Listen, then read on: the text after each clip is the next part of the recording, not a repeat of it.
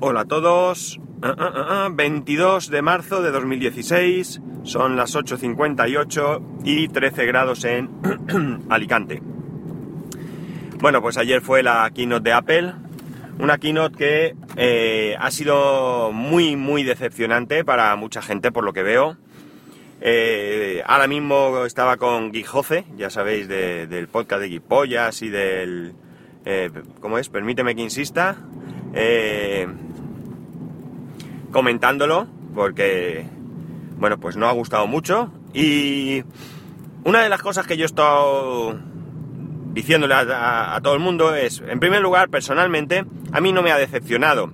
¿Por qué no me ha decepcionado? Pues muy sencillo. En primer lugar, porque hace mucho tiempo, y esto lo he repetido otras ocasiones, que yo no espero nada. Es decir, no espero nada porque todo lo que van a presentar se sabe perfectamente mucho antes de que haya una, una keynote. Y por tanto, mm, lo único que puedes esperar es pues, ver cómo se confirman esos rumores.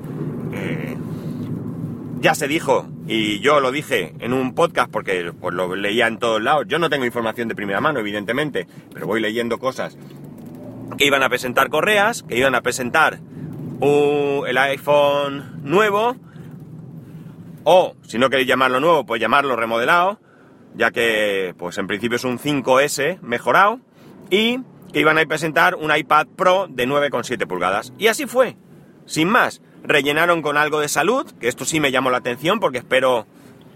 Siempre en muchas keynote pues, siempre hablan del tema de salud, pero al final poco se ve, pero que espero que, que en esta ocasión, pues ya de una vez por todas, le peguen el espaldarazo que yo mm, espero y deseo para un producto como es el Apple Watch.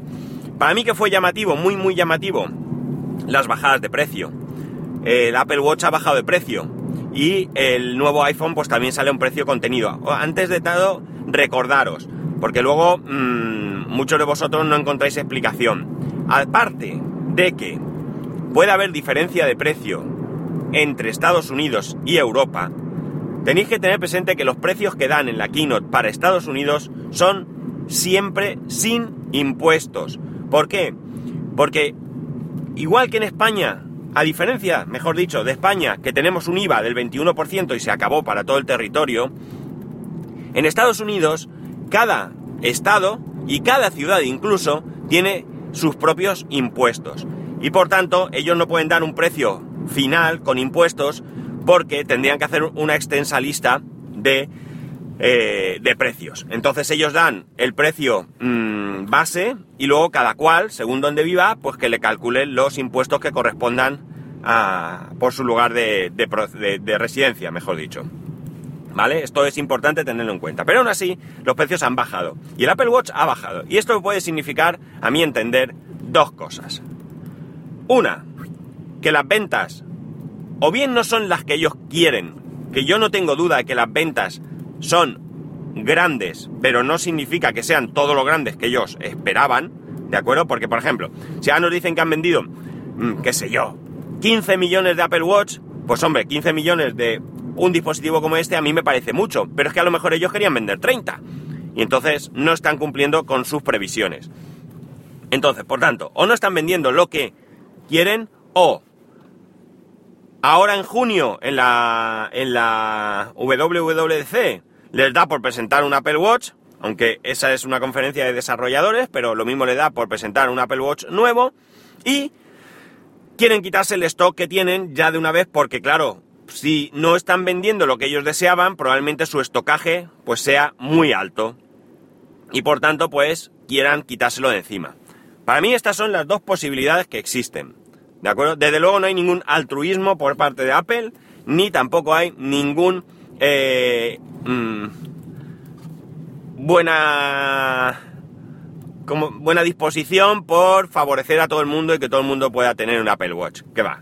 Aquí lo único que prima es el interés económico. Eso yo no tengo ninguna duda. Por eso mis dos pensamientos eh, al respecto. Eh, y el precio del iPhone, pues más de lo mismo. Es decir, una de las cosas que yo he comentado en todo el Twitter es que a mí no me decepciona ese iPhone por una razón muy sencilla. Hay mucha gente que yo oigo hablar que quiere tener un iPhone. pero evidentemente no está dispuesta a pagar lo que vale un iPhone. Y en segundo lugar, o sea, en segundo lugar, porque hay un tercero, eh, eh, yo conozco gente que estas navidades se ha comprado el 5S, no el 6 ni el 6S, no, no, el 5S. Y por tercero, si yo me fijo en mi entorno, y como yo les decía a ellos, no solo en mi entorno familiar, sino en, mi entorno general, yo no veo tantas pantallas grandes, ¿vale? Sí hay gente con pantalla grande, es evidente. Pero la, yo diría que me atrevería a decir que la mayoría de gente tiene pantallas normales. Con lo cual, podrán acertar o podrán fracasar con este teléfono, pero a priori yo no lo veo una mala idea. Es la manera de intentar acercar un iPhone a bolsillos que no se lo pueden permitir. Porque claro, mucha gente financia el iPhone, pero es mucho más fácil financiar 400 y pico euros, que es probablemente lo que salga 480 euros o 490 euros que salga un iPhone de estos nuevos, que no financiar 800 euros.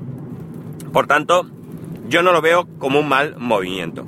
Claro, eh, nosotros pensamos en nosotros mismos. Yo mismo pienso, yo no volvería a comprarme un 5S. No porque el teléfono vaya mal. Para mí el teléfono, el 5S, es un teléfono que va muy bien. Que mm, me es perfecto, pero, pero ya sabéis que tengo un problema con la batería y con la capacidad. Y esto no se puede ocultar. La batería del iPhone 5S es penosa. No sé en este cómo será la batería. Por tanto, han cogido un 5S, espero que le hayan mejorado la batería, que eso la verdad es que no me he fijado. Le han añadido NFC para que todos pasemos por caja, es decir, que todos tengamos Apple Pay. Y bueno, la chorrada de grabar a 4K, que para mí es incomprensible e innecesario, y mucho más si te compras un dispositivo de 16 GB. Pero bueno, esto es lo que, lo que hay.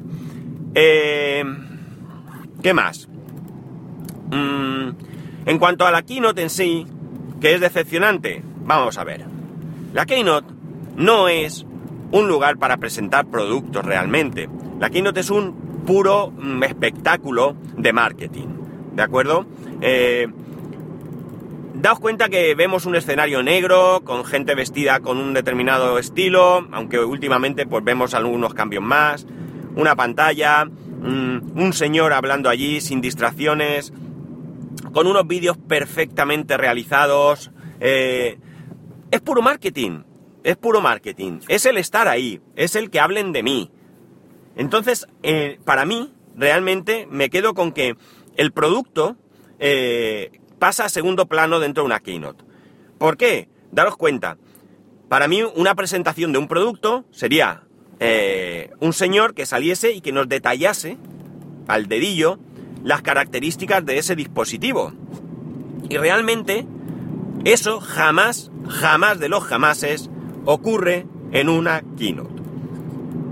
Tú no sales de allí sabiendo qué batería tienen, eh, no sé.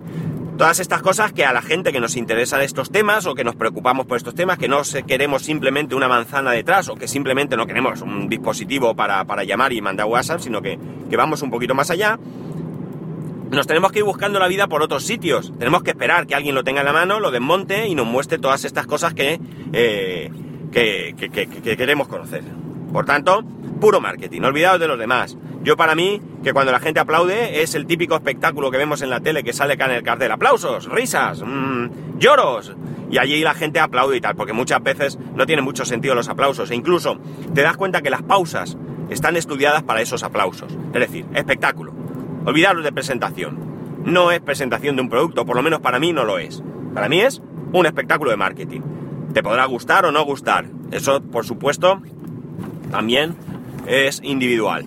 Pero desde luego es un espectáculo de marketing.